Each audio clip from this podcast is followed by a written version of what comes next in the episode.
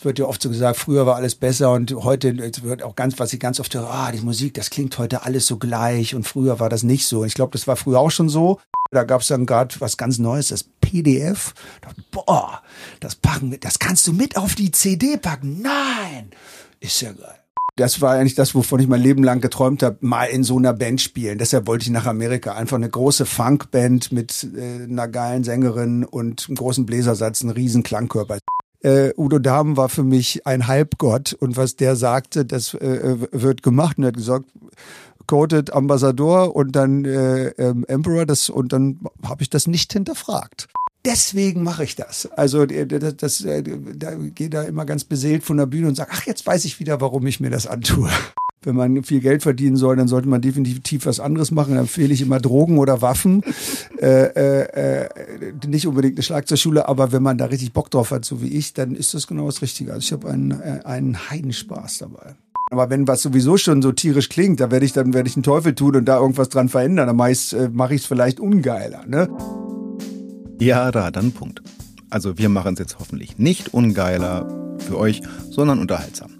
Hallo an alle und herzlich willkommen zum Drum Talk, dem Interview-Podcast von Geber Music. Mein Name ist Ben Flor und mich hat's heute in die Hauptstadt geführt, wo ich mitten in der City im Gartenhäuschen meines Gastes sitze, Kaffee trinke und mich sehr auf dieses Gespräch freue. Vorher noch rasch die Formalitäten. Ich muss sagen, in letzter Zeit klappt dieses Schreibt mir bitte total gut. Ich kriege immer wieder super nette Nachrichten, meistens einfach mit Lob, was mich extrem freut. Aber wenn ihr was zu kritisieren habt und dabei konstruktiv seid, freue ich mich darüber auch. Kann ja nur besser werden. Wollte ich nur mal sagen. Natürlich freut es mich auch, wenn ihr kommentiert, liked, teilt und ganz vielen Leuten sagt, dass sie diesen Podcast hören sollen. Ich sage jetzt schon mal Danke. So, und jetzt zurück ins Gartenhäuschen zu meinem Gast. Drums und Percussion hat ihn mal als den Groove Master Made in Germany bezeichnet und das passt schon. Aber er ist noch viel mehr. Er ist Live- und Studioschlagzeuger, Lehrer, Unternehmer, Produzent, ein total geradliniger und netter Gesprächspartner, über den ich mich im besten Sinne regelmäßig totlachen kann und der immer Lust hat, Dinge an den Start zu bringen. Energie pur, die einen ständig vergessen lässt, dass er echt schon Mitte 50 ist. Ich sag's wie es ist, so will ich auch durch meine 50er gehen. Irgendwie habe ich in letzter Zeit immer so jung gebliebene Gäste. Leute, spielt mehr Schlagzeug, das hält offensichtlich fit. Außerdem wirkt mein Gast so sehr wie ein Berliner Original, dass man glatt vergessen könnte, dass er erst seit knapp 20 Jahren hier wohnt. Achso, äh, nochmal zur Aufnahmesituation. Wir saßen tatsächlich draußen auf seiner Terrasse im Gartenhäuschen, ja, mitten in der Berliner City. Deshalb hört man auch immer wieder mal den Sound of Berlin. Also bestenfalls Vogelgezwitscher, manchmal aber leider auch Sirenen, Autos oder Stimmen. Ich bitte das zu entschuldigen. Macht einfach die Augen zu, wenn ihr nicht gerade Auto fahrt und stellt euch vor, es ist ein sonniger Nachmittag mitten in Berlin. Herzlich willkommen einem Gast, der immer, wenn ich ihn treffe, eine derart positive Energie versprüht, dass man in seiner Gegenwart unmöglich keine gute Laune haben kann. Herzlich willkommen, Dirk Erchinger.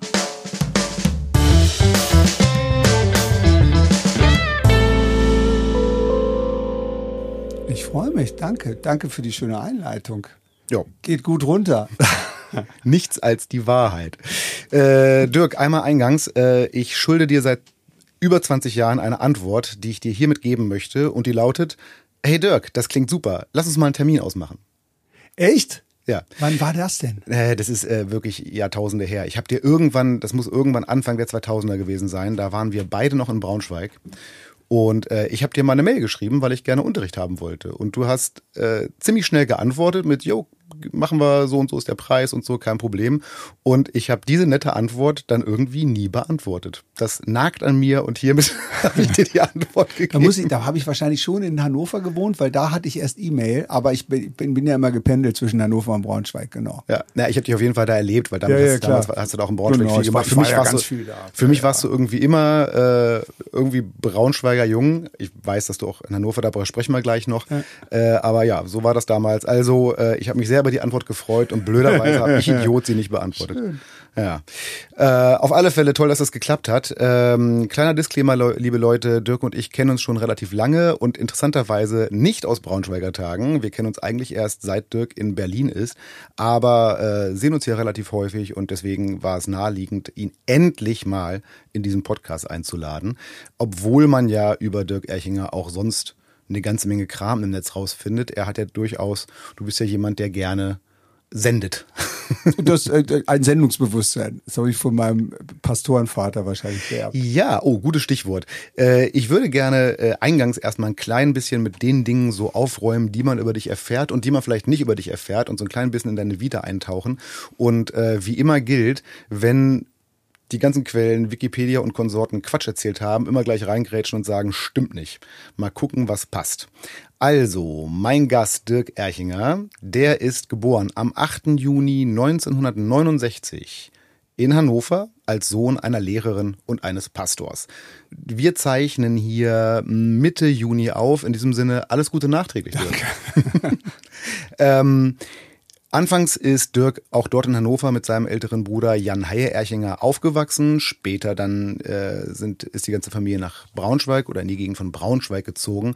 Wie und wann war das denn? 77, das war mein Vater, der wurde einfach versetzt, wie das so war in der Kirche früher von, ähm, von äh, Hannover nach Braunschweig. Da war er dann Studentenpfarrer. Da sind wir dann nach richtig Braunschweig, äh, Braunschweig Innenstadt, da Uni, äh, Univiertel haben wir gewohnt. Schöne Gegend. Auf jeden Fall.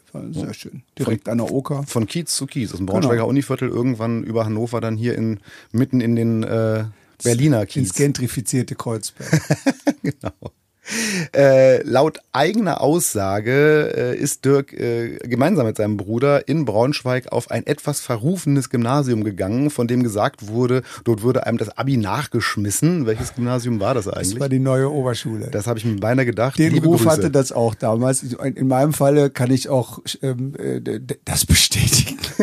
also nach heutigem Standard hätte ich das glaube ich nicht mehr verdient, aber ich bin noch mit Musik, L-Kurs und äh, äh, Englisch-L-Kurs, die Kombi ging dann nämlich danach gar nicht mehr, bin ich da noch so durchgerutscht. Ich oh, ich hatte das auch, genauso. Ja, ja, aber das ging dann irgendwann nicht mehr nach der Oberstufenreform, also heute würde ich es nicht mehr bekommen. Ja. Die NO war dementsprechend aber auch nicht nur für die schulische Bildung ein wichtiger Punkt, sondern dort traf Dirk auch gemeinsam mit seinem Bruder auf ein paar Leute, unter anderem einige Musiker, mit denen er dann später die Jazzkantine gründen sollte. Aber dazu musstest du ja erstmal richtig Schlagzeug spielen lernen.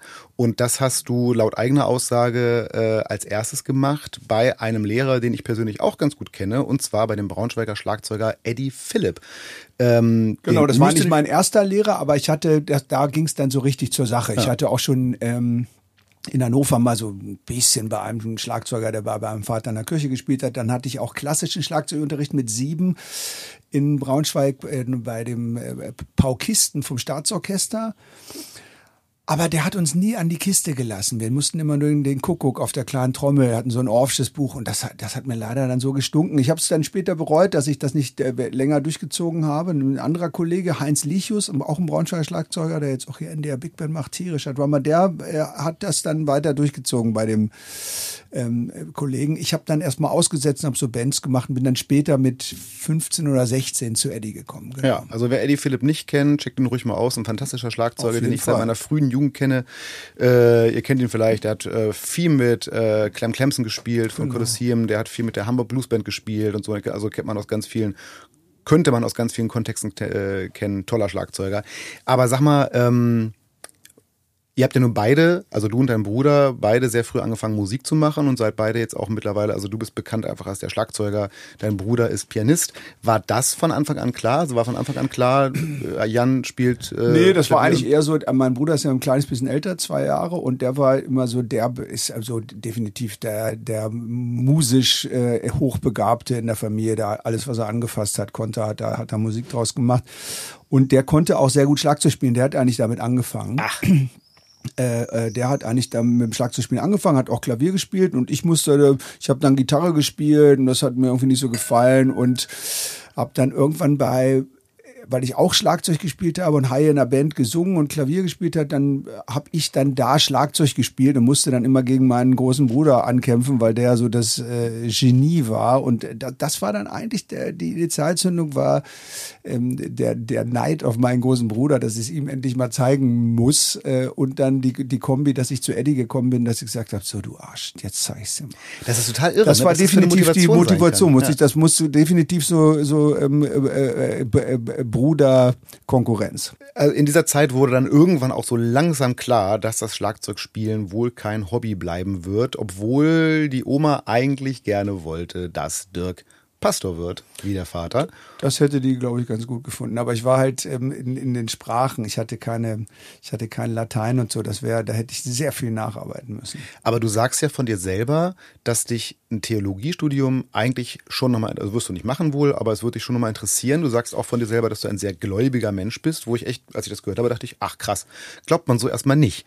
Ähm, warum auch immer. Man hat ja irgendwelche Vorstellungen. Wie, also äußert sich das in deinem Alltag?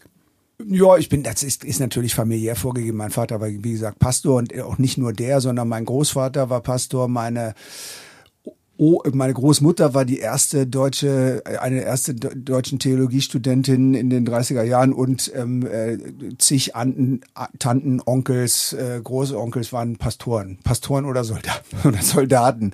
Das ist wirklich so und da und bin halt auch in der Kirche aufgewachsen. Das hat sicherlich was damit zu tun und dass das für mich irgendwie immer Sinn gemacht hat, der, der Glauben. Vielleicht auch äh, später noch mehr. Und ich habe in der Tat immer noch mal drüber nachgedacht, ähm, so berufsbegleitend sogar nochmal Theologie zu studieren, äh, habe ich mir dann aber irgendwann abgeschminkt, weil das ich die Zeit gar nicht habe. Es gibt inzwischen so interessante Studien, die man berufsbegleitend machen kann.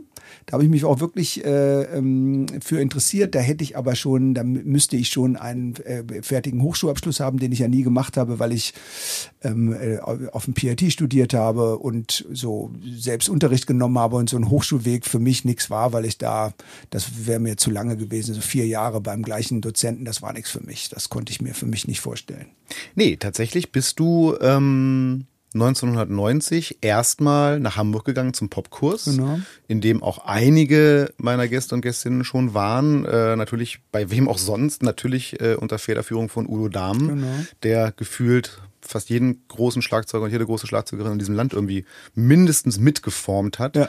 Äh, nach Absolvieren des Popkurses hast du erstmal noch ein bisschen gemuckt und ein bisschen Geld verdient, unter anderem bei wunderbaren Tanzkapellen, wie man das eben so macht, wenn man Geld in, in der muss. norddeutschen Tiefebene, genau. Ja.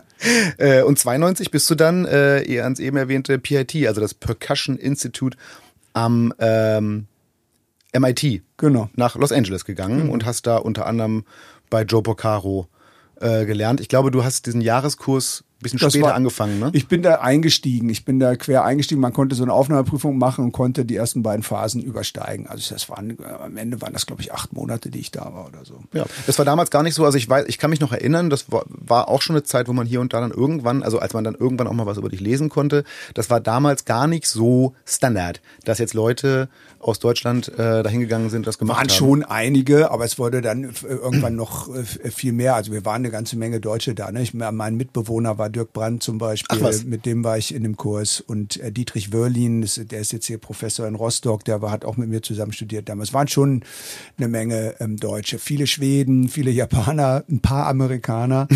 ähm, aber das war damals auch noch zu finanzieren, muss man auch dazu sagen. Ich habe das, äh, das Glück gehabt, ganz viel Tanzmusik zu machen äh, in, in, in Braunschweig. Ich habe alle Schützenfeste äh, in Braunschweig, Salzgitter und Peine durch. Audiokommentar, ich, äh, Dirk hat bei Glück nicht mal Anführungszeichen in die Luft gemacht. Er meint es irgendwie ernst. Nö, das meinte ich auf jeden Fall ernst. Ich habe damit ganz, hab ganz viel Geld verdient und konnte mir das Studium bezahlen. Das war damals auch noch bezahlbar und ich hatte auch das Glück, noch ein Stipendium von der GVL zu bekommen. Das war auch relativ einfach. Das waren, die haben die Hälfte der Studiengebühren übernommen, muss man sich mal vorstellen. Und das war wirklich, wenn man sich das heute anguckt, was das kostet, äh, auch am MI und den anderen Schulen, kann man das eigentlich fast niemandem mehr empfehlen. Es sei denn, du hast ganz reiche Eltern, weil es unfassbar viel Geld kostet. Also es hat sich, ich glaube, äh, verfünffacht äh, haut irgend, äh, verfünffacht haut noch nicht mal hin. Ich glaube, es ist noch mehr. Okay, gut, ich mach's nicht mehr. Äh, du wolltest ja nicht nur ans PIT, weil es das PIT ist, sondern auch, weil du irgendwie ein Fable für die Staaten hast. Du wolltest gerne in die Staaten. Du sagst selber, dass du, ähm, also Zitat von dir, ich mag diese grundpositive Art der Amis, auch wenn sie hierzulande als oberflächlich wahrgenommen wird. Ähm, ich muss sagen, dass mich, also ich war noch nicht so oft in den Staaten, aber die Male, als ich da war, muss ich schon sagen, dass mich dieses Hi, how are you, äh, wenn man irgendwo reingeht, schon auch ein bisschen catcht. Auch wenn man eigentlich weiß, dass es jetzt, dass sich der Mensch nicht wirklich für mich interessiert, aber diese Art erstmal gute Vibes zu machen, anstatt genau. irgendwie norddeutsch rumzugrummeln, das irgendwie kriegt mich das. Ähm das war ein Grund und natürlich aber auch die ganze Musik, äh, also ein großer Teil der Musik, natürlich viel britische Musik, aber auch viel amerikanische Musik, mit der ich einfach aufgewachsen bin, amerikanisch äh, geprägte Musik. Das habe ich gefeiert und ich habe das Land immer sehr gemocht. Ich war, hatte so eine Kalifornien-Macke. Also ich äh, habe ich nach wie vor, das habe ich einfach immer sehr gefeiert. Das, das kam so alles so zusammen. Ja, genau. du bist ja auch nach wie vor ab und zu mal da, ne? Ähm, jetzt ist schon wieder eine Weile her und seit Greta überlegt man sich ja auch äh, zweimal in den Flieger zu steigen. Außerdem habe ich jetzt viel zu viele Kinder. Das stimmt. Das, das wird richtig teuer, wenn wir da alle rüberfliegen wollen. Und äh, inzwischen habe ich äh, ähm, äh, Tirol ist jetzt mein Kalifornien, ist mein der Tyrolfornia. Genau. Ja, ähm, genau. De, deine deine Hin- und Herzieherei ist ja auch. Also lass mich kurz überlegen. Du bist geboren in Hannover, dann hast du da eine Weile gewohnt, dann seid ihr nach Braunschweig gezogen, dann bist du irgendwann noch mal dann ohne den Rest der Familie noch mal kurz nach Hannover gezogen, um dann aber, also wohl schon waren schon sechs Jahre war ich dann äh, ähm, äh, über sechs Jahre war ich, sieben Jahre war ich dann noch mal in Hannover. Aber du dann, wusstest immer, dass du da nicht bleibst. Nee, genau. Ich wollte halt ähm, eigentlich, wie gesagt, nach Amerika ziehen und mit meiner Ex-Frau haben wir da lange hin und her diskutiert und sind dann zu dem Schluss gekommen, okay, doch nicht. Das war eigentlich schon ein klarer Plan. Da war ich auch noch mal ein paar Wochen da und dann haben wir gesagt, nee, okay, das ist jetzt mit Kindern doch zu hart. Mhm. Ähm, und dann ähm, sind wir nach Berlin gezogen und den Entschluss habe ich äh, nie bereut. Nee, du bist ja auch nach wie vor da und das ist, genau. ähm, Berlin ist für mich immer so, also äh, alle Menschen, es geht, ist wahrscheinlich in vielen Städten so, aber es ist für mich wieder eine Braunschweig-Erfahrung. Ganz viele Menschen in meiner Jugend haben immer davon gesprochen, in Braunschweig, äh, ich, äh, hier Braunschweig, nee, ich gehe nach Berlin und ganz viele sind dann nach einiger Zeit wiedergekommen und haben festgestellt, the grass isn't always greener on the other side. Aber das du bist da ja, geblieben. Das ist immer, ja immer so. Für, für mich hat es halt äh, gepasst. Das war natürlich auch schon eine Zeit, wo ich auch schon einen, sagen wir mal, einen Teil meiner Karriere, da war diese ganze große Zeit mit der Jazzkantine und auch mit anderen Bands, wo ich sehr viel getourt bin, fast schon wieder ein bisschen rum. Ich habe zwar auch noch sehr viel live gespielt, aber ich bin ja relativ gesettelt schon hergekommen und habe dadurch dann auch gleich viel zu tun gehabt, muss man auch Na, sagen. Über das viel zu tun müssen wir gleich sprechen. Eine Sache würde ich gerne noch mal ganz kurz vorher klären. Und zwar, ähm, wenn es noch, noch mal kurz um dein Schlagzeugspiel geht. Du hast ja, wie die meisten Menschen, gewisse musikalische Vorbilder und du hast mal in einem anderen Interview äh, eine Reihe davon genannt. Ich zähle die gerade mal auf und gucke, ob du nix oder Kopf schüttelst. Du hast genannt Phil Rudd von ACDC, du hast äh, die Band of Gypsies genannt, wie, äh, ich glaube, ähm, äh, Buddy Miles, ne? Buddy Miles. Genau. Äh, Ringo Starr, äh, Earth, Wind and Fire Groove Section, die James Brown Drummer, John Bonham und dann am Ende auch noch dein alter Kumpel Bernard Purdy. Ähm, also sehr, sehr schön aufgezählt. Das sind so die, die großen Helden. Da gibt es natürlich noch ein paar, aber so in, ja. in, der Reihenfolge. Und gerade die ersten beiden, Phil Rudd und auch Band of Gypsies, das ist halt was, also gerade Band of Gypsies habe ich als ganz kleines Kind, das, die Platte hatten meine Eltern einfach rumstehen, so kam das. Und ist auch nach wie vor für mich eine der größten, das war für mich eigentlich die geilste Hendrix-Band, muss ich dazu sagen. Anhören. Ähm, bei Phil Rudd also ich habe schon mit Überraschung festgestellt, dass du von dir selber sagst, dass du schon auch großer ACDC-Fan bist. Riesen. Äh, genau, und also du bist jetzt, ich habe es in der Einleitung gesagt, du bist bekannt äh, als der Funky Groove Master. Ich habe dich im Hardrock nun so gar nicht verortet, ehrlich gesagt. Wie geht das, das zusammen? Das ist witzig, das, weil jetzt in dem Gig, den ich zurzeit spiele, ver verorten die mich eigentlich immer vor allem im Hardrock, weil ich so bemalte Arme habe und auch immer ein ACDC-T-Shirt anhabe. Äh, ähm, also ich habe mich da mal mit Bertram Engel schon vor zig Jahren äh, äh drüber unterhalten und habe mich total gefreut. Der hat auch immer gesagt, nee, Phil Rudd, das ist, das ist kein reiner Rockdrummer, das ist ein Soul-Drummer. Der hat das, so wie der das spielt, das swingt auch auf eine Art. Und das muss ich, bei ACDC ist, glaube ich, die Gesamtpackung, also diese schweren Riffs, diese Simplizität, und aber auch, dass es immer immer geil nach vorne abgeht, das hat mich einfach hat mich einfach gecatcht und ähm, das habe ich habe ich immer sehr gefeiert und ich fand es auch immer sehr tanzbar. Und deshalb das fand ich schön, dass der das gesagt hat. Und jetzt habe ich neulich einen alten Kumpel von mir aus dem Popkurs wieder getroffen, der Jörg Sander, der inzwischen schon seit äh, 20 Jahren bei, Gitarrist ähm, unter anderem. bei Lindenberg spielt genau. und auch äh, mit ihm Songs geschrieben hat. Und äh, da habe ich mich gefreut. Er sieht das nämlich genauso. Er ist, er ist, der ist auch ein Rocker, aber halt äh, macht auch viele andere Genres und der hat auch gesagt, hat mal bei Jan Back in Black und so. Genau. Und Back in Black hat er gesagt, das fand ich schön, das habe ich so noch nie ge gehört. Ähm, Back in Black, das ist für ihn kein Album, das ist für ihn eine Religion. Und das, äh, da, da, da läuft aber mir offene Türen ein. Abgefahren. Muss ich nur mal reinhören. Ich, ich kriege da keinen richtigen Bezug zu, Echt? aber ich glaube, ja, also ich, ich Da musst du nochmal rein. Und ja, das ist natürlich Fall. sowas wie, ist ja immer klar, das war für mich, der Back in Black ist reingekommen, da war ich noch im Braunschweig bei Budokan im Judo und da sagte einer zu mir, Alter, weißt du, was du mal hören musst? Das ist ACDC.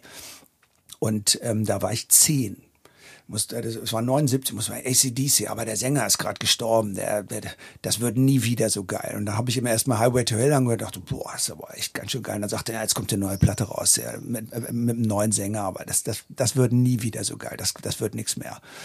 Und dann habe ich Back in Black angehört. Das war für mich eigentlich noch eine größere Offenbarung als ähm, Highway to Hell. Und seitdem bin ich ähm, absoluter ACDC-Fan. Und das natürlich, was dich in so jungen Jahren prägt, das vergisst man nicht mehr. Naja, absolut. Ähm, du hast gerade selber kurz deinen aktuellen Gig angesprochen. Also worauf ich eigentlich insgesamt hinaus will, ähm, deine musikalischen Vorbilder, inklusive ACDC, aber auch die Drummer, die wir gerade aufgezählt haben, sind alles klassische Heroes, ist Back in the Day Music. Jetzt spielst du aber ähm, ja, ich würde sagen, bei einem, ich weiß, weiß gar nicht, wie es genau ist, ich würde sagen, bei einem der, wenn nicht sogar dem erfolgreichsten deutschen Popstar aktuell, bei, wie spricht man es richtig aus, Apache 207? Ich glaube so, Apache 207. Ja, genau. genau. Bei dem spielst du aktuell live. Ähm, wie ist es bei dir äh, mit so aktueller Popmusik? Hörst du sowas selber?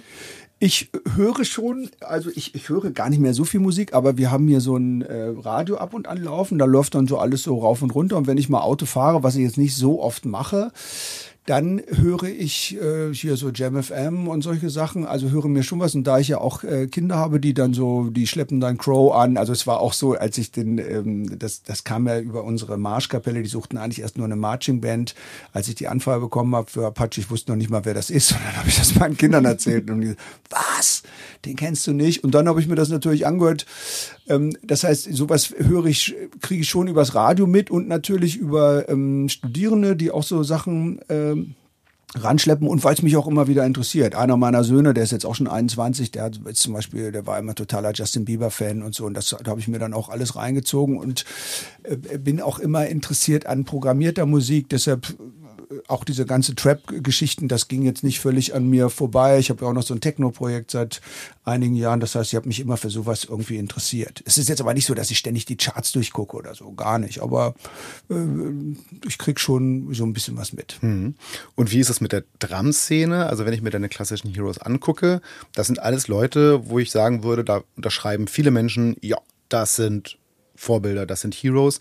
Wie ist es so mit, mit aktuellen Drummern und Drummerinnen? Äh, meinst du, siehst du da das Potenzial, dass in 20, 30 Jahren Menschen von denen so reden, wie wir jetzt gerade von diesen Back in the Day Heroes? Auf jeden Fall. Das, ich glaube, das ist immer so ein, es wird ja oft so gesagt, früher war alles besser und heute es wird auch ganz, was ich ganz oft höre, ah, die Musik, das klingt heute alles so gleich und früher war das nicht so. Ich glaube, das war früher auch schon so. Äh, wir erinnern uns bloß nicht mehr an all das, was noch so drumherum lief, von dem man heute nichts mehr weiß, aber trotzdem wurde immer viel gegenseitig kopiert und es gibt wahnsinnig gute Drummer heutzutage, auch ganz junge Typen, die, von denen man noch ganz viel hören wird. Und ähm, bei mir ist es inzwischen wirklich so, ist es so wie, früher war ich immer der Jüngste in der Band, dann war ich irgendwann so im Alter wie alle anderen und heute bin ich äh, der Älteste und spiele mit Leuten, die meine Kinder sein könnten. Und genauso lasse ich mich heute von Leuten inspirieren, die meine Kinder sein könnten. Also auch bei Drummern. Ich, ich feiere junge Drummer, guck mir das an gerade auch hier bei mir, die bei uns im Studio waren hier Drumtrainer Online bei mir unten im Keller, da waren Leute, die viel jünger sind als ich, die, von denen ich mir gerne was abgucke und auch mich inspirieren lasse. Und da gibt es definitiv so Helden, von denen wird man immer reden. Hier, gutes Beispiel, Adam Deitch, der ist bestimmt mindestens 10, wenn nicht 15 Jahre jünger als ich. Mark Giuliana ist viel jünger als ich. Ähm, Lana Lewis, auch ein unglaublicher Drummer, ist äh, viel jünger als ich. Und ich glaube, von denen wird man noch sehr lange, äh, sehr viel hören. Wer ist gerade so dein deutscher Favorite?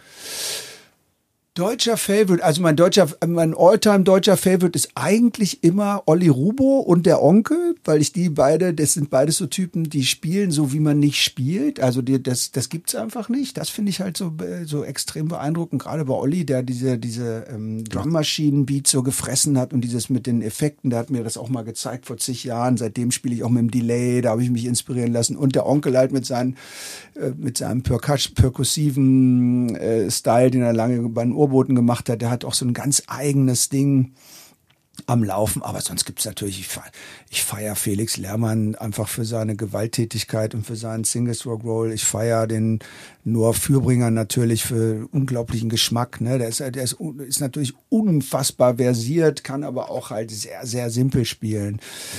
Paul Albrecht hatten wir ja gerade da, der spielt diese Trap Beats geil. Ich könnte immer so weitermachen. Auch bei uns hier, der einer, der auch beim, bei mir studiert hat, Alice Neubauer ist auch ein tierischer Drummer. Es, es gibt viele, viele ähm, gute. Es ist die Frage, ob man von all denen in 20 Jahren noch viel hören wird. Das hat aber auch so ein bisschen was damit zu tun, wie die ob die Bock haben, so weiterzumachen. Aber es gibt sehr, sehr viele äh, junge Drummer mit sehr viel Potenzial, definitiv. Hm. Ich würde sagen, ein paar von denen, die du gerade aufgezählt hast, doch, ich glaube, von denen hört man. Auf jeden Fall. Weiß man auch in 30 nee, Jahren. Weil die, also äh, ähm, ich, ich meine das ja auch, es gibt immer mal wieder Leute, äh, auch aus, die ich so vor 20, 30 Jahren getroffen habe, wo man immer sagte, oh, den, das wird, von dem wirst du ganz viel hören. Und die sind auf einmal völlig umgeschwenkt, die haben mal was ganz anderes gemacht, was weiß ich, die haben dann, äh, sind dann Produzenten geworden. Ne? Ich habe jetzt witzigerweise, ich komme gar nicht auf den Namen, ich weiß nur den Vornamen Peer, das war damals am PRT, ein junger Schwede mit 18, der war so un, tierisch Schlagzeug gespielt, tierisch Orgel gespielt, habe mit dem Scott Henderson dann ein Trio gehabt. Dachte mir mal, Alter, den hörst du, Alter, von dem wirst du ganz viel hören. Ja, aber der produziert jetzt vor allem ganz viel Filmmusik für Netflix und gar nicht mehr als Trommler. So, das meine ich damit. Es kann ja auch sein, dass Leute irgendwann ganz andere Sachen machen. Ja. Siehe Lindenberg, der war ja eigentlich auch Drummer. Ne? Stimmt. Ja, wobei ich schon sagen muss, ich kann mir äh, Felix ohne Schlagzeug das stimmt. vorstellen. Das stimmt, aber wir hatten neulich, wir hatten neulich äh, ein Gespräch mit dem, mit dem Volkan, dem Apachen, und er sagte, ja, ich wollte eigentlich auch immer Schlagzeug spielen, aber irgendwie das nicht geklappt. Und dann haben wir so gesagt, wir Trommler, weißt du was, alles richtig gemacht. naja.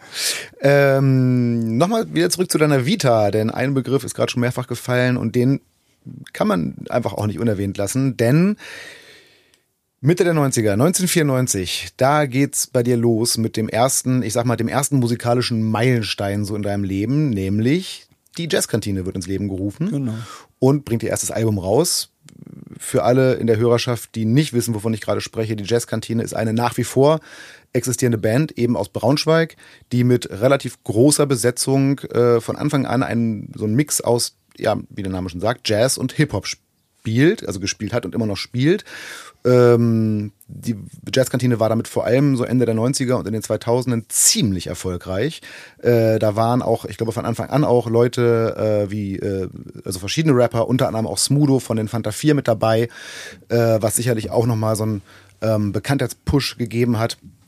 Äh, als ich mir das gerade in der Recherche nochmal alles angeschaut habe, ich habe mir wundervolle alte Aufnahmen von euch angeschaut mit äh, dir und deinem Bruder, also vielleicht äh, kleiner, äh, kleiner Disclosure, äh, Jan Haie Erchinger, der Bruder von Dirk, der wohnt immer noch in der Gegend von Braunschweig und zwar in der Nähe meines Wohnortes und ich und Haie haben das gleiche Freibad. Freibad. Also genau, da sehen wir uns im Sommer quasi jeden Tag. Also wir kennen uns nicht großartig, aber wir laufen ständig aneinander vorbei. Also ich weiß sehr gut auch, wie er aktuell aussieht und es ist sehr schön zu sehen, wie er damals aussah. Das ist ja. wirklich ein Traum. Ja, ich muss auch mal lachen. Herrlich. Aber was ich mich, also als ich mir das angehört habe, habe ich dann gedacht, naja, warte mal, das waren halt die 90er, ne? So, dann habt ihr dieses Jazz- und Hip-Hop-Ding gemacht. Ich habe mich dann irgendwann gefragt, das war doch eigentlich eine total bekloppte Idee. Wieso habt ihr das gemacht?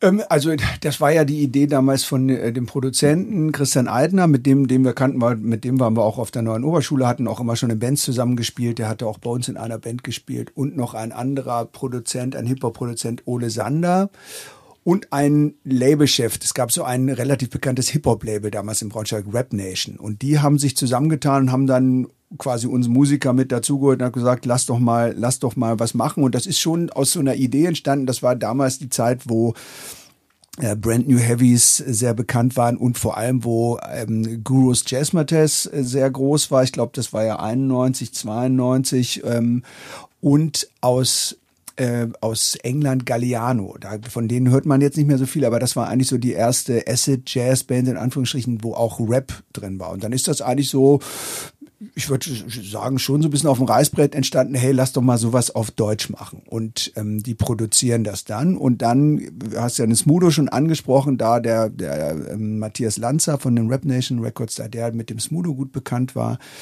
ähm, ähm, hat Smudo so meines Wissens dann diesen dicken Deal mit der BMG damals äh, an Land gezogen und dadurch wurde das dann, da war dann ein riesen Marketingbudget, das waren auch äh, viele interessante Rapper sind dadurch auch dazugekommen. Braunschweig war auch komischerweise auch so eine Hip-Hop-Stadt, es gab eine Menge gute junge Rapper hier, Alexei, dann MC René, wie sie alle hießen.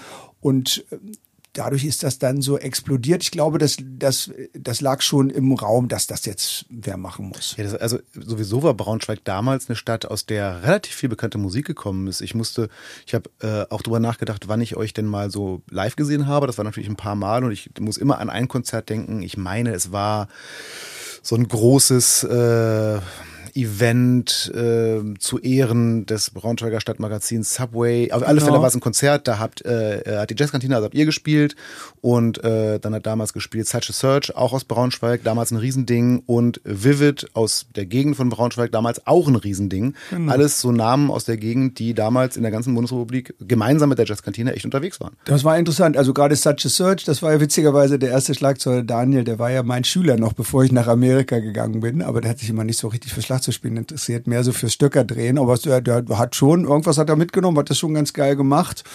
Und irgendwie lag das so im Raum. Allerdings muss man auch sagen, es waren in ganz Deutschland sehr viele Bands äh, zu der Zeit, glaube ich. Ähm, und es war auch noch, muss man auch dazu sagen, eine Zeit, wo ähm, Bands, glaube ich, noch leichter, das war noch mehr Geld da, als wurden Bands gesigned. Also ich will jetzt auf, um Gottes Willen nicht sagen, dass diese Bands nicht gut waren. Das war schon, Braunschweig war da schon so ein irgendwie, das kam wahrscheinlich auch durch dieses Label Rap Nation, irgendwas lag da in der Luft, dass jetzt ausgerechnet von da viele kamen. Aber es gab ja auch andere Bereiche, Stuttgart gab es ja viel und im, im, im Ruhrpott auch einiges. Und das war einfach so die Zeit, wo dann mal, äh, das wurde ja auch der Grundstein schon durch die Fantas gelegt, dass man das dann auch auf Deutsch machen konnte. Und dann ging das so los, dass alle möglichen anderen Projekte da auch hochkommen. Genau. Ja, und äh, nochmal so für mein Verständnis, wie kam diese Connecte zu Smudo überhaupt? Das heißt, der dann da was gerissen, das, das war, klar, über, über, das war über den Matthias Lanzer, der kannte den über Rap Nation. Und hat gesagt, hast nicht mal Bock und, hier ein Und so hat gesagt, hier hast du nicht Bock und der fand das dann geil. Die haben natürlich damals immer so nach Side-Projekten geguckt, so was kann ich denn mal. Thomas D. hat ja auch irgendwelche Sachen produziert und der Smudo hat das dann so, oh, ist ja geil, der hat das so ein bisschen als Mentor eigentlich gesehen. Der hat ja auch am Anfang noch ein paar Gigs mitgemacht hat dann auch ziemlich schnell, glaube ich, gemerkt, oh, das wird anstrengend, da hat sich dann ausgeklingt, aber ähm, äh, das war schon, schon, schon dadurch. Wenn ihr jetzt gerade im Auto hört, die Sirene ist bei uns, nicht bei euch, keine genau. Sorge. Wir sitzen ja bei Dirk im Gartenhaus in seinem, also das müsst ihr euch mal überlegen, in Berlin, mitten in der Stadt, aber im Gartenhäuschen. Das ist das schön, sage ich euch, auf jeden Fall. Man muss schon sagen, dass äh, dieser Move, diese Jazzkantinen-Geschichte so dein Zugang zum Profi-Dasein war. Auf oder? jeden Fall. Also ich war ja, in, kommt immer darauf an, was du als Profi siehst. Ich finde ja, ein Profi ist jemand, der vom Musikmachen und vom Musikunterrichten lebt. Mhm, das aber das ist eine große sagen. Diskussion. Ne? Das ist eine Riesendiskussion, aber ich finde, ich sage das schon immer so. Ähm, ich war, ich habe quasi, seit ich 20 war, da auch davon gelebt, weil ich halt mich durch äh, Tanzmusik, Top 40 und Unterrichten finanzieren konnte. Hatte auch schon hier und da so kleine Popbands, aber nichts Großes. Aber natürlich war für mich Jazzkantine dann so eine Initialzündung von, von 0 auf 100 auf große Bühnen, große Festivals. Das ging ja wirklich so unglaublich schnell nach Release. Das, so schnell konnten wir gar nicht gucken, saßen wir auf irgendwelchen Backstage-Partys und äh, in dicken Bandlinern und waren auf einmal in der Schweiz vor, auf großen Festivals, großen Clubs. Das, das war schon definitiv so ein ganz großer Schritt äh, definitiv. Na, war ich, war ich und bin ich auch immer äh, sehr dankbar für gewesen und natürlich auch der Band, dass, dass die uns das so ermöglicht hat, klar. Ihr habt ja mit der Jazzkantine damals schon, auch das passiert heutzutage noch ein bisschen, aber damals war es sehr viel. Habt ihr mit der Band so, so, ich würde sagen, das waren so Side-Projekte. Also ihr habt zum Beispiel eine ganze Reihe äh, von so, wie nenne ich es mal, äh, musikalischen, lokalpatriotischen Theaterstücken in Zusammenarbeit mit dem Staatstheater gemacht. Äh, davon habe ich auch ein paar gesehen, äh, auch tatsächlich mit dir und Haie. Das war, äh, ich fand das sehr unterhaltsam, so als Gast. Ich fand das wirklich ganz cool. Aber wie war denn sowas? Also ich meine, das war so ein bisschen. Das kam ja dann ein bisschen später. Das war der, äh, also der, ähm, der Christian, der die Jazzkantine ins Leben gerufen hat, äh, ähm, der ist halt so ein Ur-Braunschweiger und der liebt Braunschweig und ich glaube, die hatten immer Bock drauf, die haben das immer gesehen, die so ein paar andere Produzenten, Bandkollegen von uns, die hatten schon in den 80ern immer im Theater gespielt und das fanden, oh, das müssen wir auch mal machen. Oh, das ist, wenn wir dann im Theater angekommen sind, dann ist man irgendwie in der ernsten Musik angekommen. Ich glaube, das war ja immer so das Ding und dann hat er da so Kontakte spielen lassen und dadurch, dass die Band so bekannt war, dann ging das dann auch und schwupp wurde das dann gemacht. Ich muss zugeben, ich, ich habe diese Projekte, ich fand das immer also völlig verständlich, dass man sowas macht. Mein Herz hing da nicht, wer weiß wie dran ähm, weil ich auch nicht so gemacht bin. Ich war auch, ich bin auch nicht so gemacht für so einen Musical-Betrieb. Ähm, äh, immer so mit der Stechuhr um 18 Uhr äh, nochmal kurz Soundcheck und dann geht's los. Ähm, ich habe das ja ein paar Jahre gemacht, habe mich dann aber auch schon, bevor ich aus der Jazzkantine ausgetreten bin, eigentlich hatte ich mich dann da eigentlich schon mehr oder weniger. Nee, nee, da, nee, das, das habe ich noch lange mitgemacht. Ich muss aber zugeben, dass ich dann da so schon öfter drüber nachgedacht habe. Oh, das wird mir eigentlich zu viel. Hm. Ähm, und dann war ja auch noch hier Pop Meets Klassik, da habe ich mich dann relativ schnell auch daraus verabschiedet. das, mal, das, das habe ich am Anfang mitgemacht, aber das war mir, das, das klingt, das, also das möchte ich auf gar keinen Fall als Arroganz ausgelegt bekommen, aber das, das war natürlich bombastisch mit so einem Orchester zu spielen, aber da haben wir dann schon wirklich eine ganze Menge Pop-Schmonzenten gespielt, wo ich wo ich so dachte, ach Mensch, da bin ich jetzt eigentlich schon irgendwo so ein bisschen weiter, das muss ich jetzt muss ich jetzt nicht haben, klingt doof, aber das, ich habe noch genug andere Sachen gemacht. Ich hatte ja auch ähm, Kinder, andere Bandprojekte ähm, und wo ich dann dachte, boah, das, das ist nicht so meins. Mhm. Ein kleines Zeitprojekt hast du in der Zeit gemacht. Und äh, warte mal, ich muss hier mal kurz, entschuldigt, liebe Leute, für die Geräusche, ich muss hier mal kurz in der Tasche gewühlen. Warte, wo ist das denn gleich? Ich hab's mir extra. Ach, guck mal hier. Hier, 2003 war ich in Braunschweig, äh, da gab's noch sowas, Achtung, äh, vielleicht kennt ihr es nicht mehr, das nannte sich Plattenläden. Und ich war bei so einem Plattenladen in Braunschweig, ich meine, es war Schauland. Äh, natürlich eine große Kette, aber da war ich öfter mal und da habe ich so ein bisschen nach, äh, nach CDs und so gestöbert und da lief so nice, nice Musik im Hintergrund. Und man konnte immer sehen, was die gerade laufen haben und dann bin ich dahin, was haben die da laufen, habe diese CD gesehen. Ja, und da habe ich gedacht, ah, das ist ja geil, das habe ich jetzt gerne, das möchte ich gerne bei mir zu Hause laufen haben, nice. Und da habe ich mir die gekauft. Die Rede ist von einer Platte namens Funky Drummer, äh, die du, äh, ich meine, auch zusammen mit deinem Bruder produziert hast. Ich habe mir die gekauft. Da sind so überwiegend überwiegend Instrumentale. Also es gibt auch mal ein paar Vocals, aber mehr so. Genau, eine Nummer mit Vocals. Genau. genau. Ansonsten das sind das so funkige, relaxte Instrumentalstücke. Und ich habe mir erst nach dem Kauf habe ich festgestellt, dass es jeden Song auch nochmal als Playback-Version gibt und dass im äh, Booklet auch die Grooves nochmal notiert sind. Also tatsächlich habe ich mir damit äh, meine allererste Playback-CD gekauft. Die habe ich natürlich nicht ohne Grund mitgebracht, denn natürlich, äh, Dirk, wirst du mir die nachher nochmal signieren. Jetzt, wo sie seit über 20 Jahren in meinem... Äh, ich habe davon auch noch einige im Keller. Sag das nicht. Ich hatte gehofft, ich habe eine der letzten in Deutschland dieses ganze Playback-Game, was ja heutzutage, ich meine, hey, es gibt mittlerweile Websites, da kannst du dir einfach Songs drumless schalten und es gibt also Playbacks ohne Ende.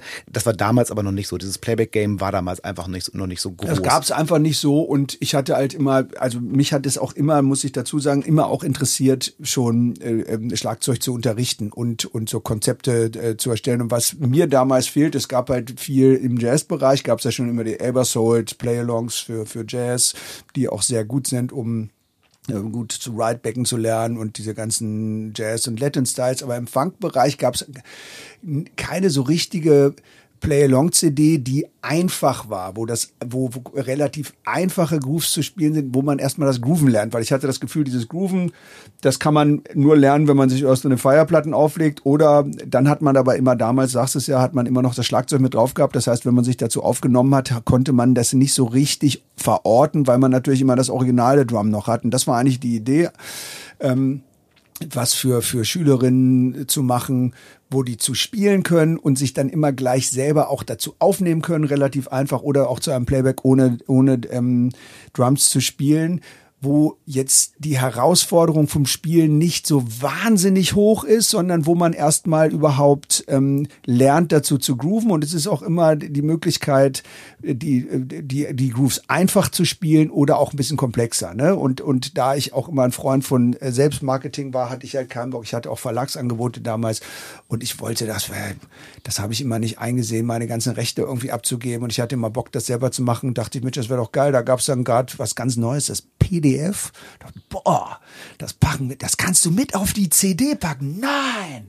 Ist ja geil. Und dann, oh, boah, dann habe ich die Noten setzen lassen und dann war das ähm, meine erste Schlagzeugstelle, die auch ganz schön, äh, muss ich zugeben, äh, für einen Eigenvertrieb ganz schön erfolgreich war. Ich habe dann, wie gesagt, ich habe noch welche, aber weil ich die dann nochmal in einer Tausender Auflage nochmal nachgepresst habe, da sind wirklich einige von weggegangen. Ja, also ich kann, liebe Hörerschaft, das nur empfehlen, weil erstmal ist die Mucke echt cool. Es macht einfach Spaß, das zu hören und auch Spaß, das zu spielen. Also ich für meinen Teil habe hier meinen ersten richtigen äh, Paradiddle-Groove gelernt schön. auf der Platte. Ach, den hast du gespielt. Ja, ja dann bist genau. du auf jeden Fall zum Ende durchgekommen. Ich habe das Ding, muss man dazu sagen, also 20, fast 20 Jahre später habe ich das dann ja noch hier unten in meinem Studio, habe ich die ganzen Tracks nochmal auf Film aufgenommen und erkläre auch nochmal jeden einzelnen Track. Also bei meiner Plattform Drum Trainer Online, unserer Plattform, äh, ist der ist quasi dieses ganze Play-Along-Ding nochmal abgefilmt und jeder einzelne Track auch nochmal erklärt. Das ist ja noch besser. Mit Noten. Dann genau. gucke ich mal, ob ich dann, ich gucke mir das mal an und gucke, ob ich alles richtig gemacht habe. von mir einen Zugang. Sehr gerne, Dankeschön.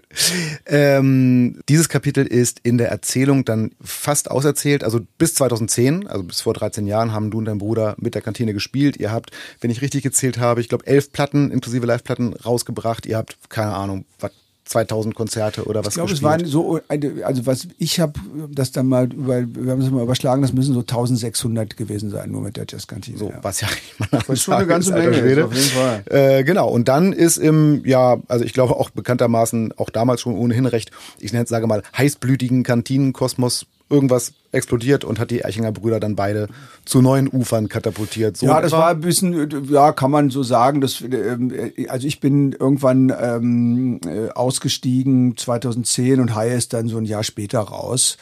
Ähm, es war einfach so auch so wie gesagt, ich hatte ähm, damals schon zwei Kinder und war einfach hatte nicht mehr so Bock auf Tour zu gehen. Ich war so ein bisschen abgegessen und das hat für mich einfach so nicht mehr gepasst. Muss man dazu sagen, wir sind auch alle zusammen zur Schule gegangen. Wir kannten uns ewig. Wir haben uns, glaube ich, auch alle nichts geschenkt. Das war ein dynamischer Haufen, immer eine ganze Menge Leute zusammen, ganze Menge äh, Egos zusammen. Äh, da will ich auch von meiner Seite bestimmt äh, nicht verschweigen, dass dass äh, ich bin auch nicht unbedingt der einfachste Charakter und wir haben uns da, glaube ich, irgendwann hatten wir nicht mehr so richtig Bock aufeinander und ich habe dann gemerkt, nee, reicht mir jetzt mal. Und ich hatte auch genug, ich hatte auch immer, ich muss zugeben, ich muss auch dazu sagen, ich habe eigentlich immer über die Jahre immer geguckt, dass ich wirklich immer unabhängig bin, äh, äh, dass ich wirklich jederzeit irgendwas lassen kann, wenn ich denn will und nicht abhängig davon bin. Und da habe ich dann die Karte habe ich dann gezogen und hab, bin dann raus. Was jetzt, jetzt überhaupt nicht ähm, guck da gar nicht bitter drauf zurück, gar nicht. Das war einfach so für mich klar, dass ich raus muss und, und Hai ist dann, glaube ich, ein Jahr später raus. Ja.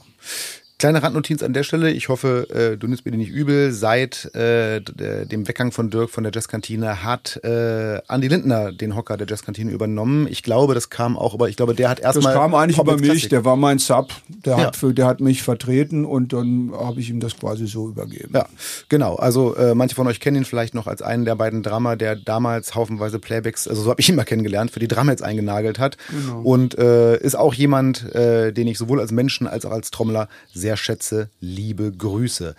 Parallel zur Jazzkantine hat sich aber noch was ergeben, das meines Wissens auch bis heute anhält. Und zwar bist du, ich meine, es war 95, bei der österreichischen Band Count Basic eingestiegen. Genau. Bei denen spielst du auch nach wie vor, so genau. wie es aussieht. Und ehrlich gesagt weiß ich über die wiederum jetzt wahnsinnig wenig, außer dass da wieder viel grooviges Zeug passiert und dass das so ein bisschen, also der, der Wiener Gitarrist Peter Legert ist so ein bisschen der Mastermind, wenn ich es richtig verstanden mhm. habe. Aber erzähl doch mal ein bisschen über Count Basic. Was ist das? Warum, das, warum das sollten sich die Hörerschaft das anhören?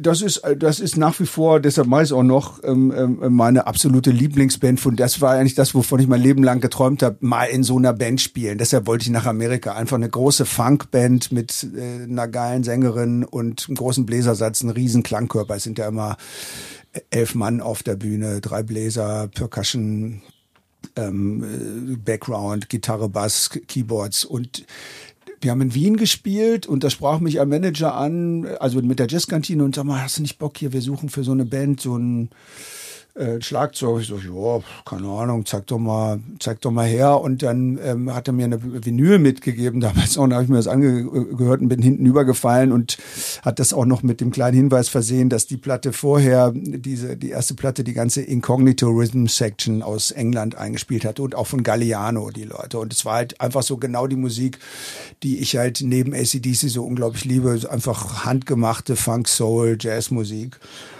Und das war für mich so überhaupt keine Frage. In sowas wollte ich immer rein und das, äh, da bin ich dann eingestiegen. Das war jetzt, hat auch in der Desskantine zum Teil zu Unmut geführt, weil ich in der Zeit, das war halt auch ganz schön, ganz schön dreist, muss ich im Rückblick auch sagen. Ich habe mich dann zum Teil bei Jazzkantine vertreten lassen, damit ich mit der Band spielen konnte. Ähm, weil die waren zu der Zeit auch äh, äh sehr erfolgreich. Die hatten als österreichische Band ja äh, ganz großes Musikland ja schon, aber natürlich kleines Land hatten die in Amerika äh, ähm, so ein paar Radiohits und ähm, auch in Europa äh, einiges und das mit der Band bin ich dann gleich international getourt und habe auch gleich eine erste Platte auch 95 eingespielt und das war für mich so das was ich das war muss ich bis heute sagen das ist für mich so eine Traumband. Also ich auch hier ich spiele ja nach wie vor mit denen und das sind ganz wenige Gigs, weil die Band auch wahnsinnig teuer ist. Die Sängerin wohnt ja in New York und in LA und die muss immer eingeflogen werden. Ich bin äh, aus Berlin. Die, äh, die ganzen Musiker sind so die Top-Notch Studio- und Fernsehmusiker aus äh, Österreich. Das heißt, da muss immer wirklich eine äh, große Summe zusammenkommen, dass man die Band überhaupt bezahlen kann. Deshalb, deshalb spielen wir so ungefähr drei bis vier Mal im Jahr. Aber das ist jedes Mal so, dass ich nach Hause komme oder von der Bühne gehe und sage, ah, deswegen mache ich das. Also das, das, äh, da gehe da immer ganz beseelt von der Bühne und sage, ach, jetzt weiß ich wieder, warum ich mir das antue. Liebe Leute, ich habe mir heute was Besonderes ausgedacht, nämlich aufgepasst, den Werbeblock live. Normalerweise gibt es ja eine kleine Ankündigung von mir, wer die heutige Folge sponsort und das nehme ich im Nachhinein auf. Und äh, wir haben uns überlegt, ah, das machen wir heute mal anders. Wir machen das heute mal live im Gartenhaus. Die heutige Folge wird nämlich unterstützt von Remo Drumheads und Percussion.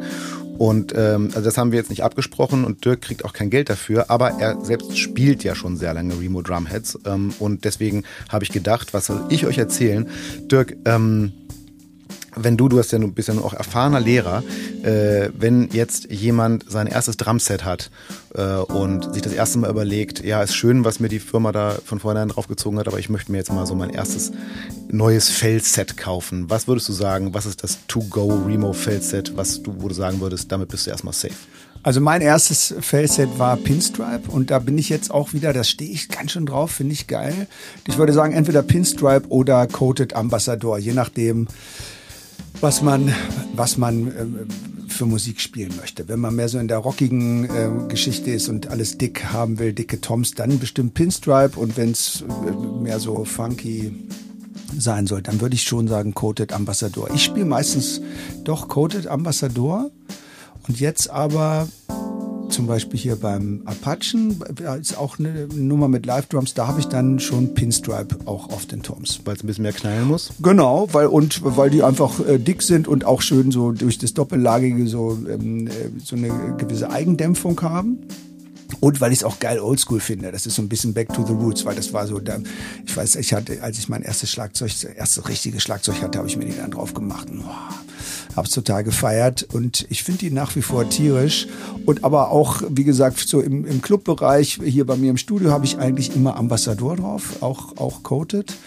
Und auf der Snare, ähm, da bin ich auch wieder total oldschool, äh, da habe ich immer die äh, CS die Am Ambassador CS, wo man den dort so durchsieht. Die finde ich tierisch. Und ich habe jetzt aber mal überlegt, eigentlich hätte ich mal Bock, mir ein ganzes Set mit CS-Fällen zu machen, so wie das früher. Ich weiß, Bertram Engel hatte so ein Set. Ich hatte die, die, also die Clear mit dem schwarzen, diese, schwarzen Punkt. Mit dem schwarzen Punkt. Ja.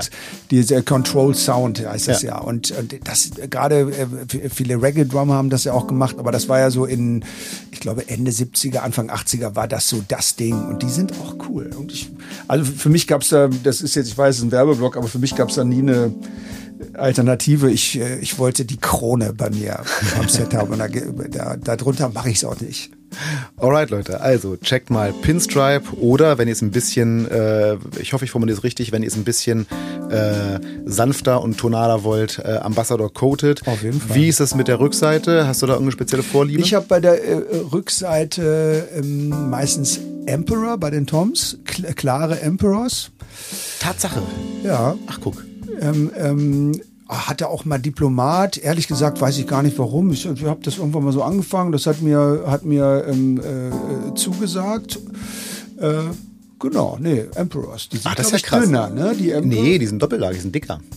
Doch, habe ich aber. Ja, das ja, kann durchaus sein. Das funktioniert. Äh, äh, also Benny macht es auch. Benny hat auf beiden Seiten mir gut. Ja, ich, ich, weißt du was? Ich glaube, ich habe das auch von Udo Dahm. Der hat mir das nämlich. Für mich war ja so, äh, Udo Dahm war für mich ein Halbgott und was der sagte, das äh, äh wird gemacht. Und er hat gesagt, Coated Ambassador und dann äh, ähm, Emperor das und dann habe ich das nicht hinterfragt. Und ich äh, fahre da bis heute gut mit und äh, klar, wenn ich ähm, Pinstripe drauf mache, ich, ich, inzwischen klebe ich auch. Es gibt auch genug Sessions, wo ich die, wo ich die Resonanzfälle abmache und äh, das halbe Tom mit äh, Molton vollklebe, je nachdem, was ich will. Aber es sind dann trotzdem, das mache ich dann meistens mit ähm, äh, na, Ambassador. Mhm. Alright.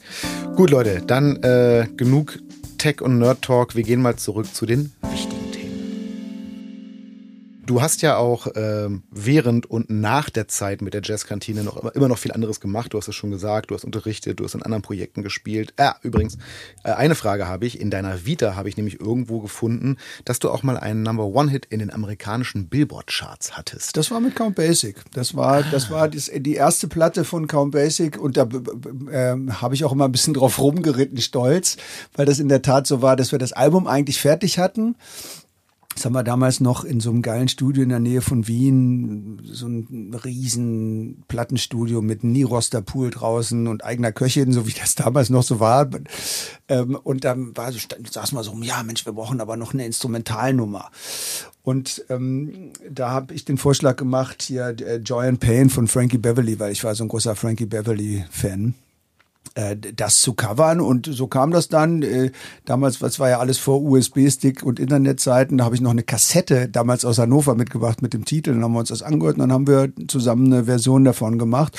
Insofern, ich war sogar dann mit äh, Produzentenpunkten beteiligt und ähm, wie es dann so kam, wurde das dann ein Nummer 1 Hit in den Billboard-Charts. Dazu muss man sagen, Billboard-Charts haben ja viele Kategorien und das waren die New Contemporary Adult Welt. Das sind die sogenannten Smooth Jazz Charts. Das war so ähm, sowas wie Foreplay oder Lee Ritenour. Solche Sachen liefen da und da war Count Basic eine ganze zwölf Wochen mit dem Titel auf Nummer eins. Wir haben das als reinen Instrumentaltitel gemacht.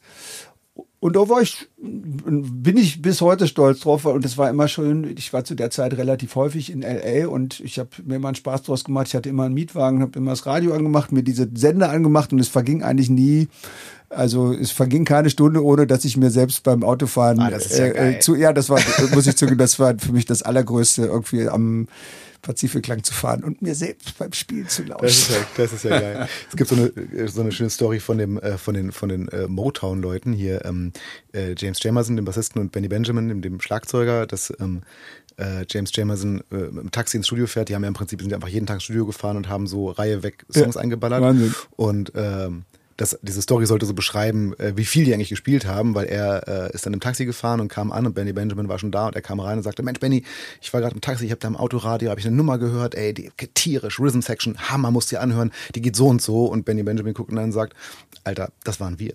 Ja. ich musste jetzt lachen. Ich habe ja am Wochenende mit Apache gespielt und da musste ich ganz früh morgens aufstehen ähm, und sitze hier im Uber Nee, genau, bin vom Gig, vom Club-Gig gekommen, setze mich ins Uber und der macht's Radio und es läuft Apache. Dann bin ich nach Hause, habe mein Schlagzeug eingepackt, setze mich nächsten Morgen um fünf wieder ins Taxi, weil ich zum Bahnhof musste zum Apache-Gig. Der macht's Radio an, es läuft Apache. Und dann bin ich aus vom Gig zurückgekommen, aus, weiß gar nicht, aus Linz. Wir sind hier in Berlin ins Taxi gestiegen. Der Uber-Fahrer macht's Radio und es läuft Apache. Also absoluter Wahnsinn. bei, der, ich, bei dem läuft's gerade. Auf jeden Fall, bei dem läuft's gerade. Geil. Ähm, äh, 2008 kam so ein weiterer Meilenstein in deiner Karriere und zwar hast du den Drumtrainer Berlin gegründet. Stimmt. 2008. Und damit bist du ja auch nach wie vor voll am Start. Äh, ich habe vorhin schon gesagt, äh, viele andere aus unserer Gegend haben gesagt, ich will nach Berlin und sind immer wieder gekommen. Und du aber nicht. Du bist hier geblieben und hast ja, ja nicht einfach eine Schlagzeugschule, du hast äh, direkt eine Ausbildungsstätte für Profis gegründet. Also Drumtrainer Berlin hatte vor, von Anfang an diesen Profi, Profi Approach, genau. Profi Approach. Äh, wieso denn eigentlich, habe ich mich gefragt. Wieso hast du nicht hier einfach so eine, äh, so ein paar Kids im Kiez unterrichtet, sondern hast du von vornherein dieses Ding gehabt? Also ein paar Kids im Kiez haben wir im Fahrwasser auch unterrichtet, auch eine ganze Menge machen wir immer noch, aber das war definitiv immer mein Traum. Für mich, habe ich ja schon gesagt, dieses für mich war das ähm, nie ein, äh, eine Option, auf eine Uni zu gehen ich meine, heute tragen ja alle ihr ADHS vor sich her, da kann ich mich nur einreihen. Ich glaube, äh, dass bei mir auch so eine Herausforderung besteht und ich, ich äh, war ein unglaublich hibbeliges Kind und, ähm, und auch, äh, auch als junger Mann und ich konnte mir das einfach nicht vorstellen, mich vier Jahre lang irgendwo ähm, in eine Institution zu begeben. Und deshalb war für mich das PRT genau das Richtige, in einem Jahr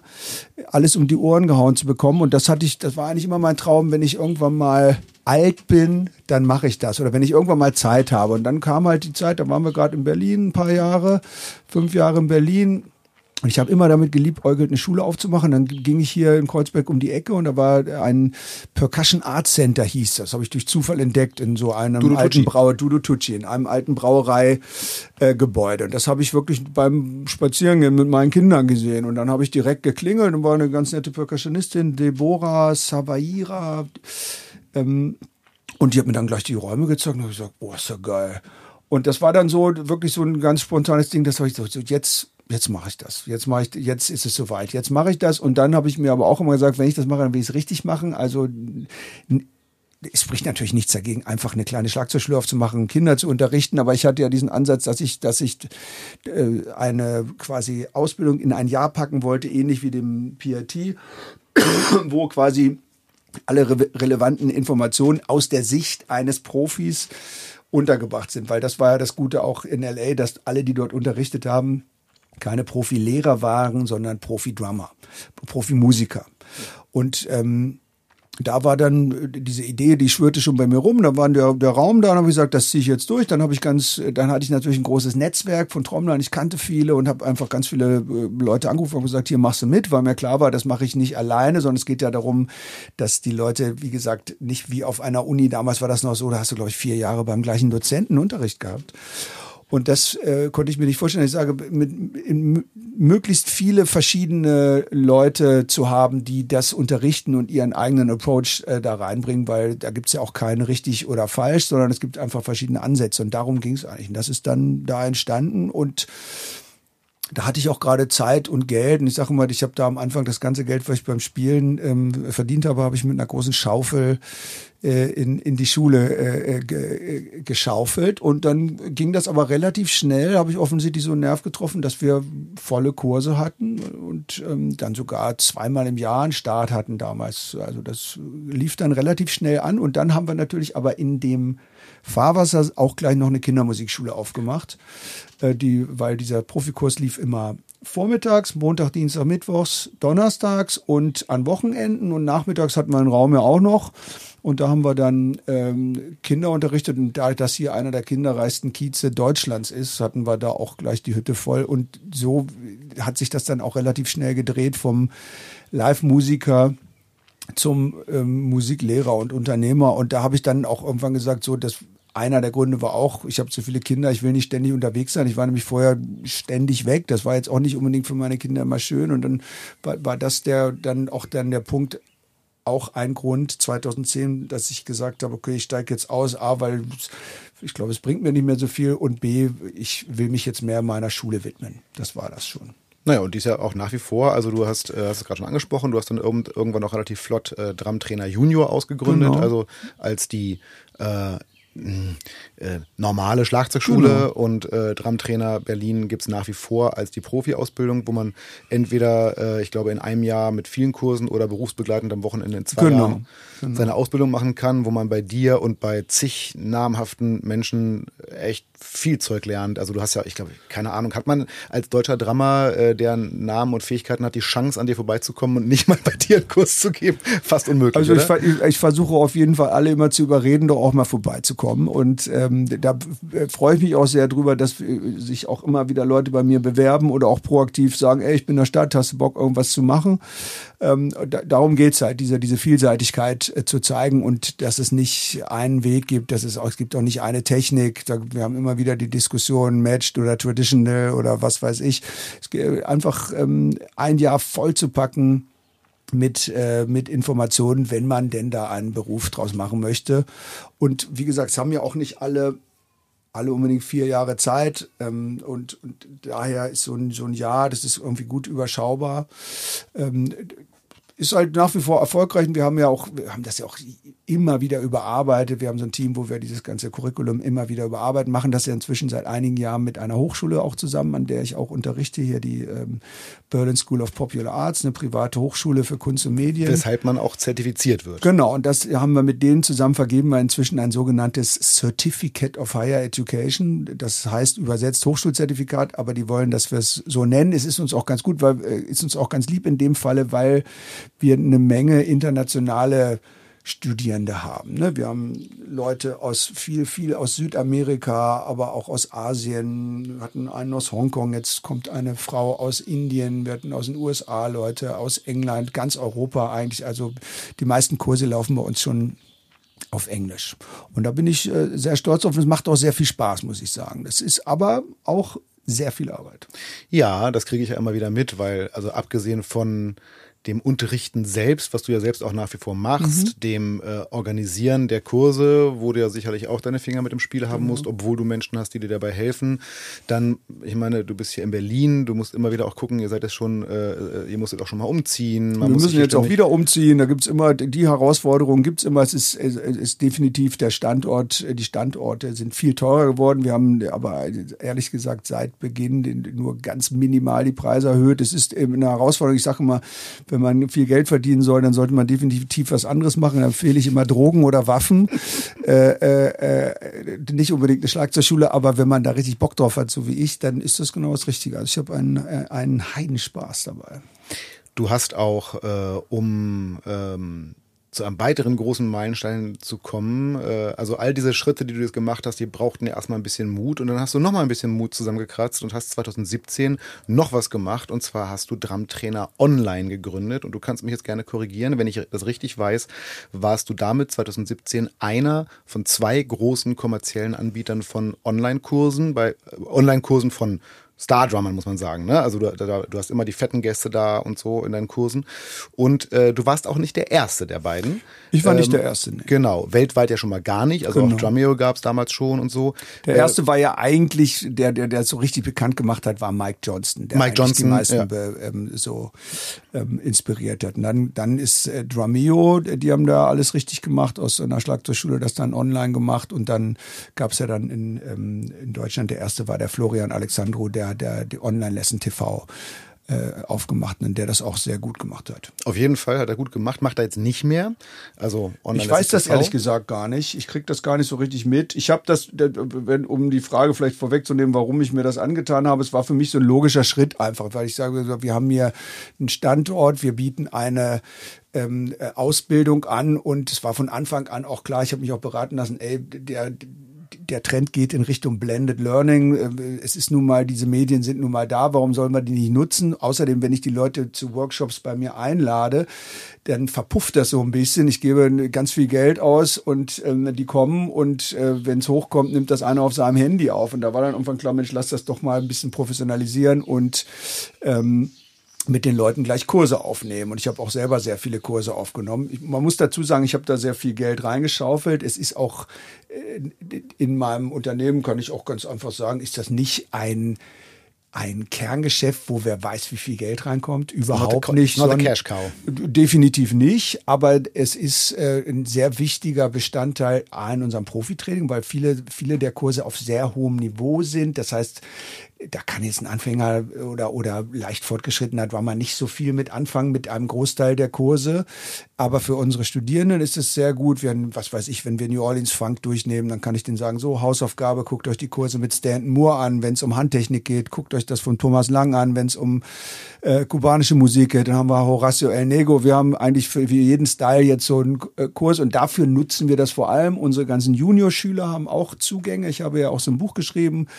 Ähm, äh, in äh, Drumtrainer Junior Groove Your Ass wolltest du wahrscheinlich noch fragen. Äh, und äh, das habe ich in der Pandemie hatten wir alle ganz viel Zeit. Da bin ich da habe ich sehr viel gegessen äh, sehr sehr zugenommen. Das kann man auch an den Videos sehen. Und habe mich drei Monate in meinem Keller eingeschlossen habe das ganze Buch abgefilmt. Das waren dann 370 Filme. Und deshalb nutzen wir das für unsere Juniorschüler für die Profis. Und wir haben natürlich auch ähm, Subscriber vor allem im deutschsprachigen Raum, aber auch, äh, auch ähm, äh, in anderen Teilen der Welt. Ich möchte nun als kleine Randnotiz nur nicht, dass das unter den Tisch fällt, äh, weil du es gerade erwähnt hast. Ähm, du hast nicht nur in der Pandemie sehr viel Zeit gehabt, solche Sachen zu erstellen, sondern du hast in der Pandemie übrigens gleichzeitig mit äh, dem damals noch existierenden Online-Lessons TV auch gesagt, äh, so Leute, die ganzen äh, Schlagzeuglehrenden haben es jetzt ein bisschen schwieriger zu unterrichten und äh, ich gebe euch mal für eine Weile das gesamte Angebot von äh, Drumtrainer online frei, for free. Jeder kann darauf zugreifen, nutzt es für euren Unterricht und seht zu, dass er daraus irgendwie Online-Unterricht hinkriegt.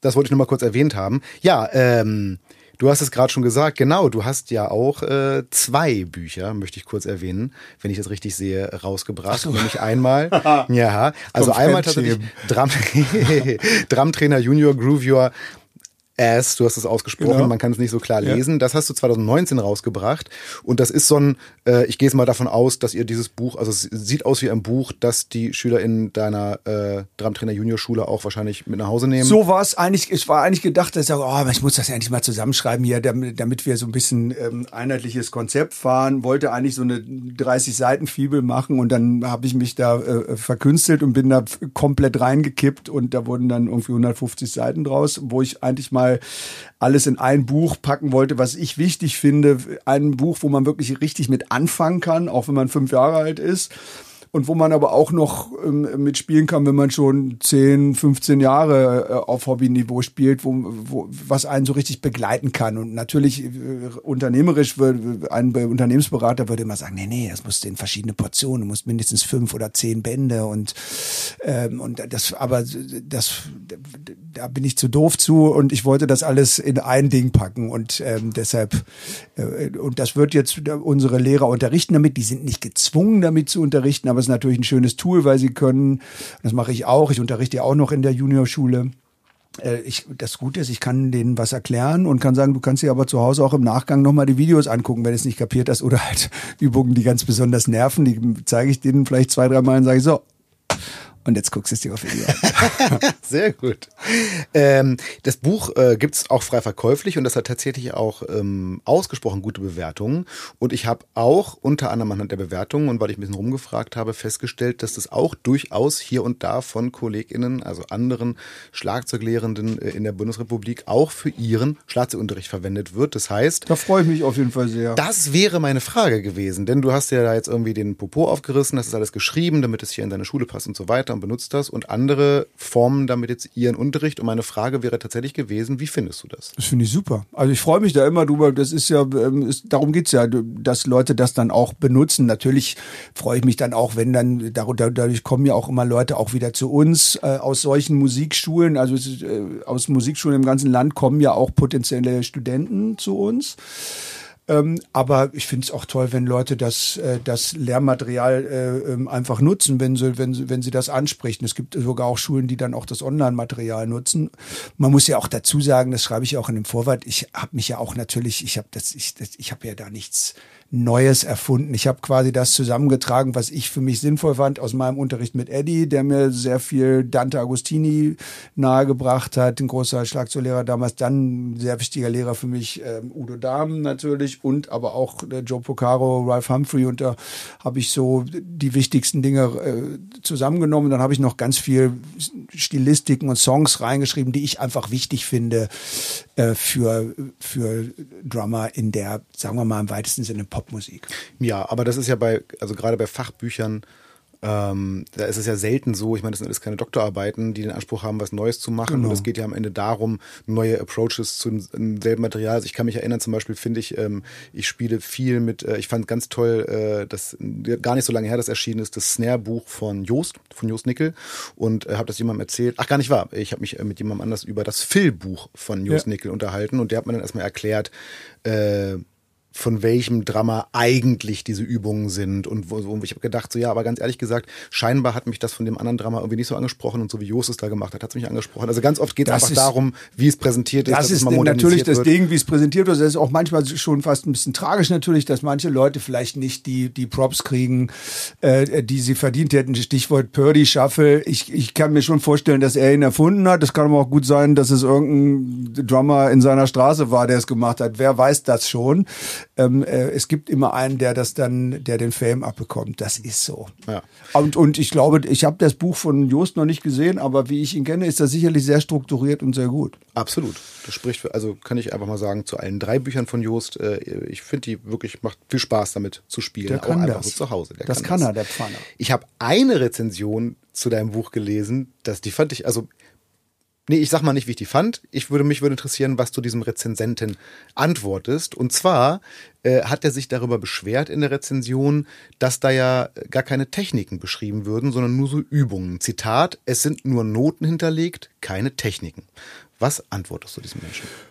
Da, da antworte ich, dass das Buch auch nicht so gemeint war, Techniken zu erklären. Den Anspruch hat es gar nicht, sondern das ist ein, ein Buch, die, dass ich, das ja dafür eigentlich gedacht war, dass ich unseren Lehrern, Lehrerinnen in unserer Musikschule an die Hand gebe und sagen, hier, guck mal, da hast du einen Leitfaden in Kombination steht ja auch im Vorwort mit den, den Videos. In den Videos gehe ich durchaus auf die Techniken ein.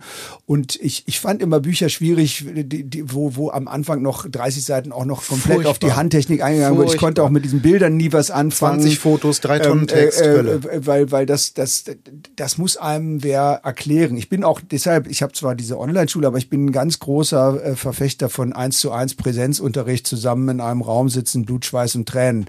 Äh, und ähm, das muss auch gar nicht unbedingt der Lehrer oder die Lehrerin muss gar nicht unbedingt der größte Drummer dieser Erde sein, sondern muss das einfach gut vermitteln können, muss den Spaß am Instrument vermitteln können und auf gewisse technische Sachen eingehen. Und außerdem, hatte ich ja vorhin schon gesagt, mit den Techniken ist es ja auch beim Trommeln so, sagen wir mal ehrlich, es gibt so viele Trommler, wie es Techniken gibt. Ne? Hey, dazu hast du mal einen ganz schlauen Satz gesagt, den möchte ich nochmal lobend hervorheben und äh, der, ist, den fand ich ganz toll und wichtig. Und zwar ein Satz, von dem du selber sagst, dass du das auch deinen Studierenden sagst, den du sagst, pass mal auf, Leute, ich zeige euch jetzt, wie es geht.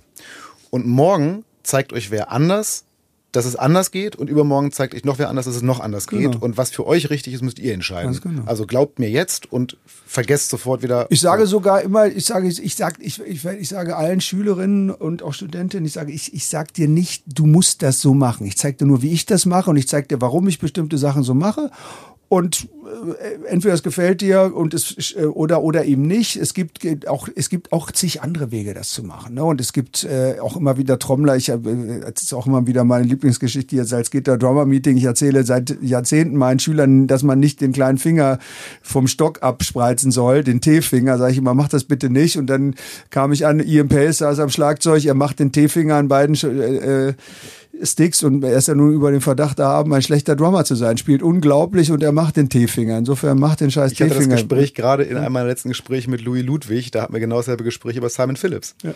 So, so ist es manchmal. Allerdings habe ich mit äh, Louis auch, das war sehr interessant, ähm, da hat Louis in dem Gespräch gesagt, dass, ähm, oh Gott, hoffentlich kann ich das jetzt richtig nochmal äh, paraphrasieren. Also im Prinzip ging es ihm darum, dass er sagt, naja, wenn jemand schlechte Technik spielt, aber klingt, dann korrigiere ich ihn auch nicht, so ungefähr. Das war, ich würde sagen, Louis, bitte sei mir nicht böse, wenn es falsch ist, sonst schreib's mal in die Kommentare. Das war so in etwa die Aussage. Ja. Und ich hatte danach relativ viel Kommunikation. Ein Beispiel war, also ich habe, ich hab, glaube ich, Ich habe die Folge, die ist morgens rausgekommen und vormittags, also ein paar Stunden später, hatte ich eine Sprachnachricht vom äh, Kollegen Micha Fromm aus Hannover, liebe Grüße, der, der nicht anders konnte, als zu sagen, sorry, ich muss das mal kurz loswerden, ich bin da ganz anderer Meinung. ich finde es schon wichtig, Leuten Technik zu vermitteln, weil es viele Dinge äh, äh, erleichtert und so. Wie siehst du das? Ich bin da auf Louis Seite. Ich bin da ganz klar auf Louis Seite. Ähm, äh, wenn etwas geil klingt, dann, dann mache ich da nicht dran rum. Also ich, kann dann sagen, ja, du kannst doch das auch nochmal probieren, aber wenn was sowieso schon so tierisch klingt, dann werde ich dann werde ich einen Teufel tun und da irgendwas dran verändern. Dann mache ich es äh, mach vielleicht ungeiler. Ne?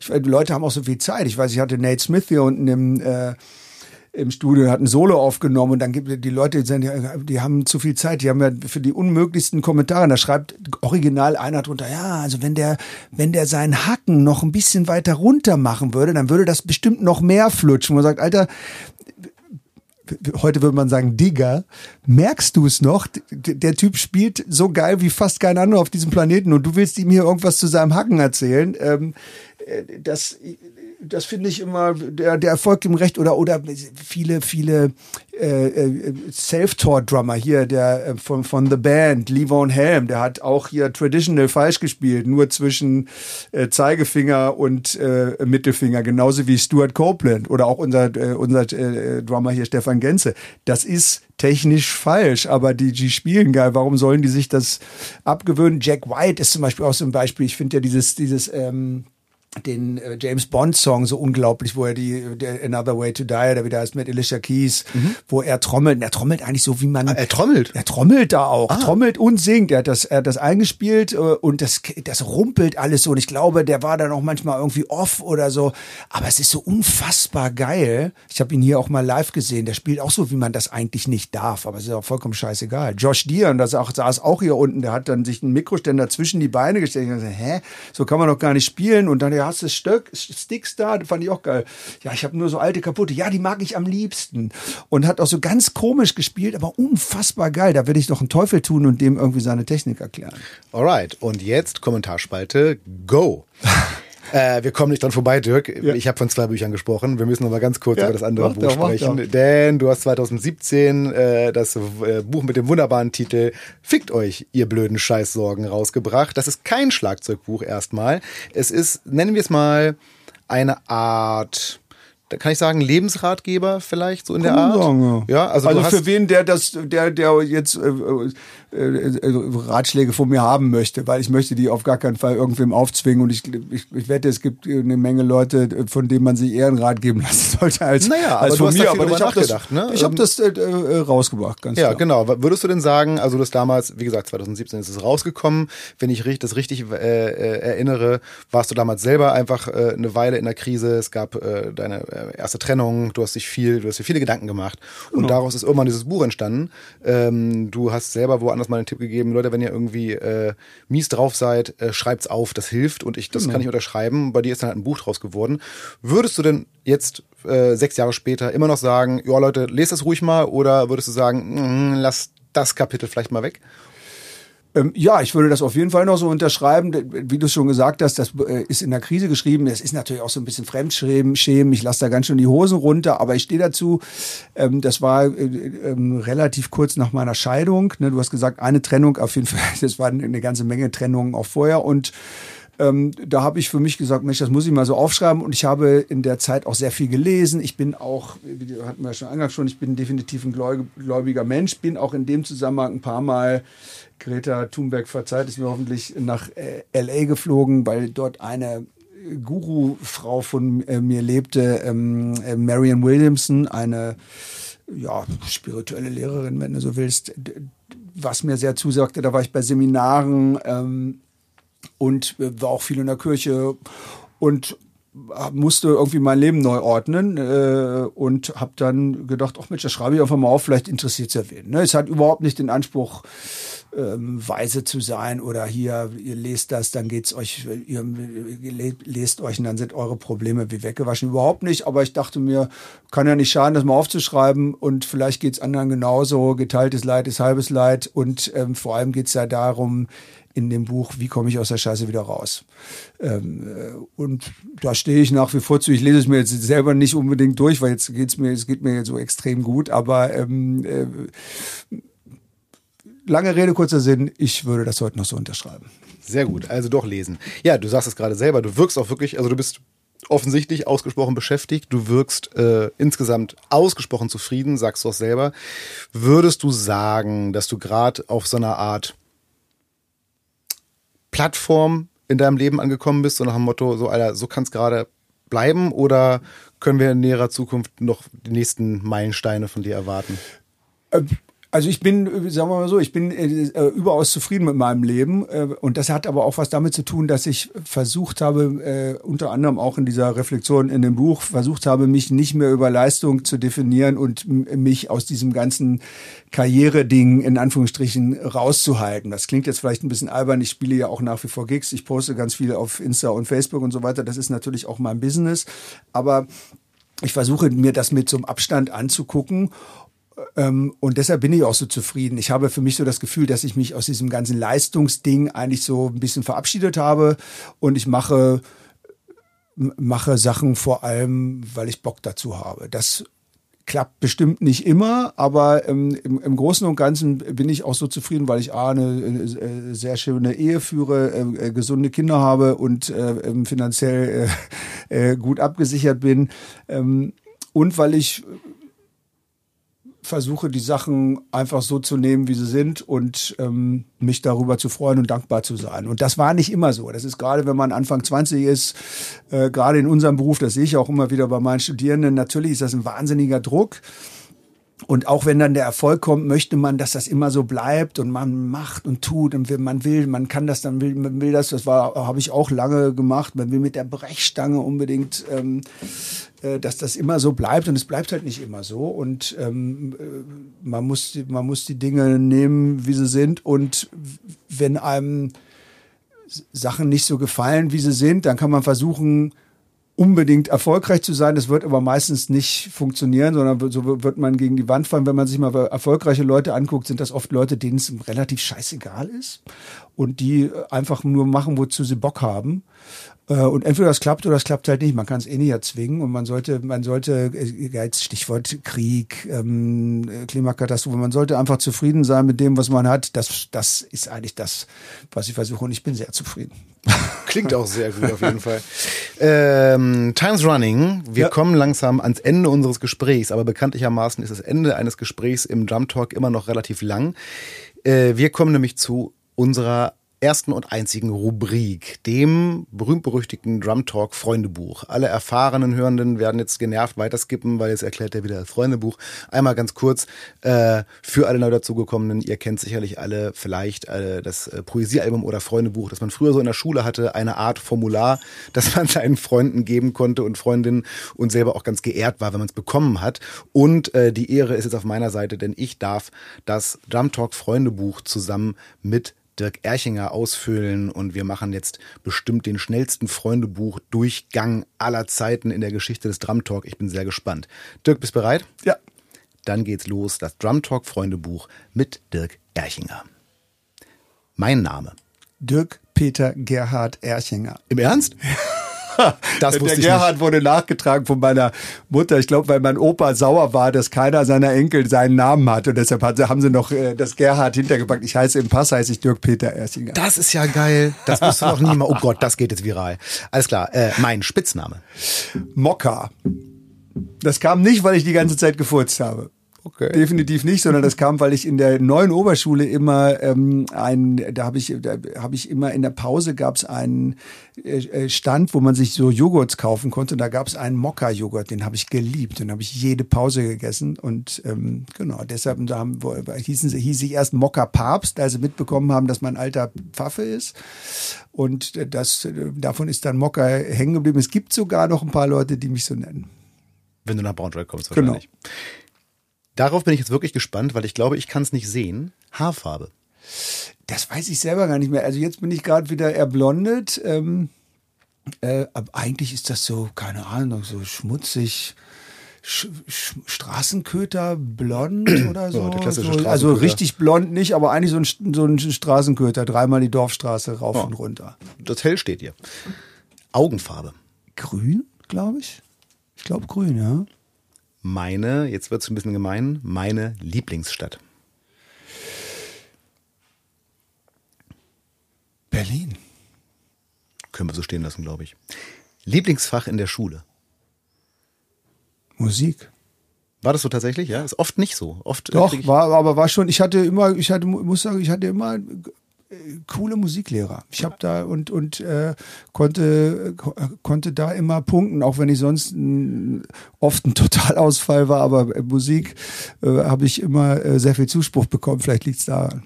Wahrscheinlich. Äh, hattest du denn, äh, oder hattest du bestimmt, wer war denn dein Lieblingslehrer oder deine Lieblingslehrerin? Herr Ahlrutz und Frau Wermser, das waren beides meine Tutoren im Musikleistungskurs. Ah, du hast zwei Tutoren. Ja, da waren irgendwie zwei, ne? Ah, Genau. cool. Und, dann, und dann vielleicht noch in der ersten Klasse Frau Räther, weil ich die so geil fand. In der ersten Klasse. Okay. Lieblingsfarbe. Grün.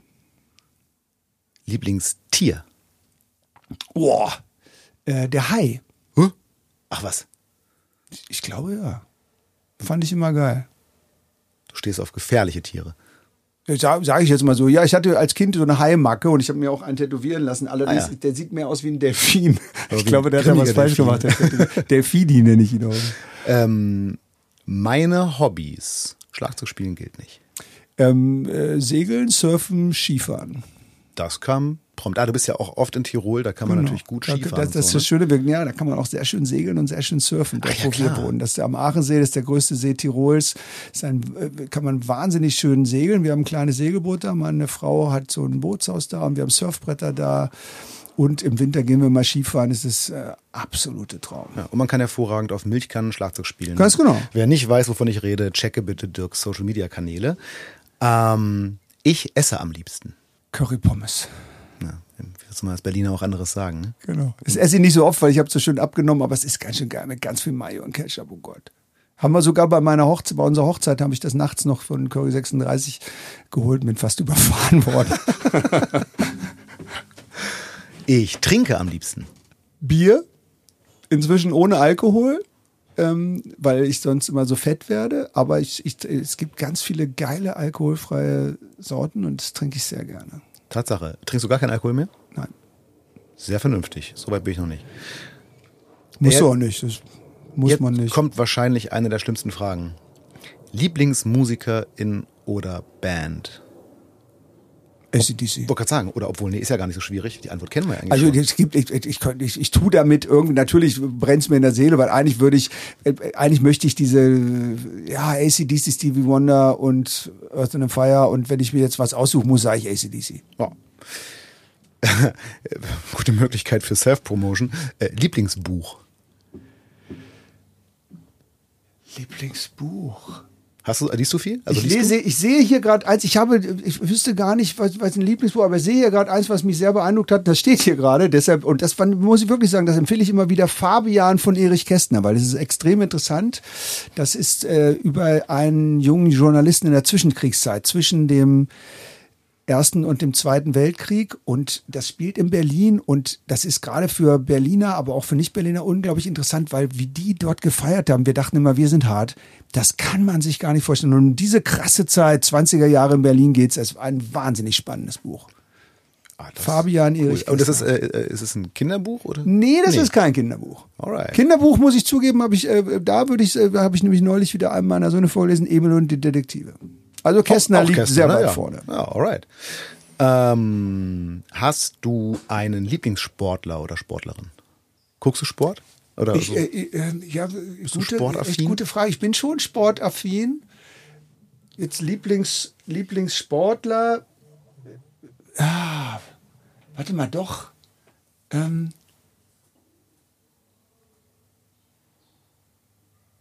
Robbie Nash. Surf-Weltmeister. Der war schon mit 15 Surf-Weltmeister, ein Windsurf-Weltmeister. Und wenn ich das, wenn du mich jetzt mal so fragst, den fand ich immer sehr beeindruckend. Der, der ist nach wie vor, der ist jetzt über 60. Ich glaube, wenn ich das jetzt so sage, auch nur so Never Meet Your Heroes. Ich habe gehört, er ist auch irgendwie ein Waffennah und so. Also ich, ich sage einfach nur diese, diese, diese Kunstfigur Robin Nash, der war, glaube ich, mit 14 oder 15 schon äh, Windsurf-Weltmeister und hat ganz viele Sachen entwickelt und eine wahnsinnig beeindruckende Karriere gemacht und macht jetzt, unterrichtet noch ganz viel, macht Surfcamps und entwickelt äh, Bretter und das hat mich immer beeindruckt. Wie der politisch drauf ist, möchte ich gar nicht wissen. Das möchte man von einigen nicht wissen. Nee, das stimmt. Das war auch ein guter Nebensatz gerade gerade Never Meet Your Heroes. Ich glaube, man kann nur enttäuscht werden. Es geht nicht anders. So, insofern genau. be bewundert eure Heroes von weitem für das, wofür sie ganz bewundert. Genau, und genau. vielleicht ist es ich nicht ein paar die getroffen. Ja, ja, ich habe ein paar Storys von dir gehört. Ähm, hast du einen Lieblingsfilm oder eher vielleicht sogar eine Lieblingsserie? Lieblingsfilm habe ich immer gesagt und muss ich auch sagen, finde ich äh, extrem beeindruckend. Copland mit Sylvester Stallone. Das ist äh, so dieser Film, der ist aus den 90ern oder 2000ern, wo er, das war eine Low-Budget-Produktion, wo er für die Mindestgage, glaube ich, von 250 Dollar am Tag gespielt hat, weil er das Drehbuch so geil fand, wo er einen Cop in korrupten New Jersey spielt. Ähm, und das ist äh, ein wahnsinnig spannender Film, den habe ich immer sehr gefeiert. Alles klar, ab auf die Playlist. Jetzt wird es ein bisschen philosophisch, aber es liegt dir ja. Oh. Das möchte ich mal werden. Man muss bedenken, das ist aus dem Freundebuch einer Achtjährigen oder Siebenjährigen.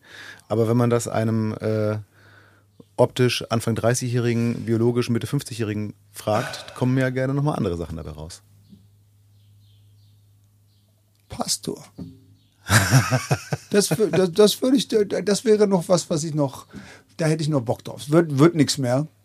Oh, also das, gucken, äh, das werde ich nicht, aber das, das, das war eine Sache, die ich mir immer noch vorstellen könnte. Trommler bin ich ja schon. Ja. ich meine, wer weiß, du standst schon für so viele Dinge in den Medien, vielleicht wirst du irgendwann nochmal Deutschlands ältester Berufseinsteiger im Pastorenamt. Wer weiß. Werden gesucht, ja, also ich könnte dir ad hoc einige Arbeitsstellen. Ich weiß, ich, ich weiß, ja, ja. Das würde ich auf eine einsame Insel mitnehmen. Back in Black, Jimi Hendrix and the Band of Gypsies, Songs in the Key of Life von Stevie Wonder. Und hoffentlich auch ein Gerät zum Abspielen. Ganz wichtig. Ja, das wäre schon gut, ja. Alles klar. Vorletzte Frage. Das mag ich überhaupt nicht.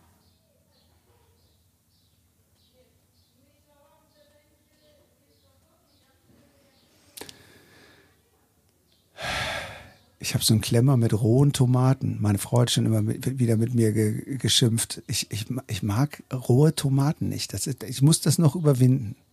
Mag ich nicht. Ich esse Tomatenmark, ich esse Tomatensuppe, ich esse sogar Bruschetta, aber so rohe Tomaten, so einfach so mag ich nicht. Das ist eine richtige Macke, weil die sind eigentlich so geil. Naja.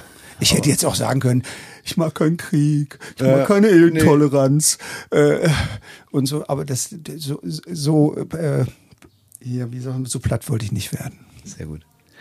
Rohe Tomaten, ja, ich finde, aber das ist, damit kann man leben. Ich glaube, das ist so ein Punkt. Ja, du, du ich sag ja, ich bin ultra zufrieden. Es gibt, es gibt äh, gerade hier im Vegan-Kiez gibt es äh, viele äh, Substitute. Oh.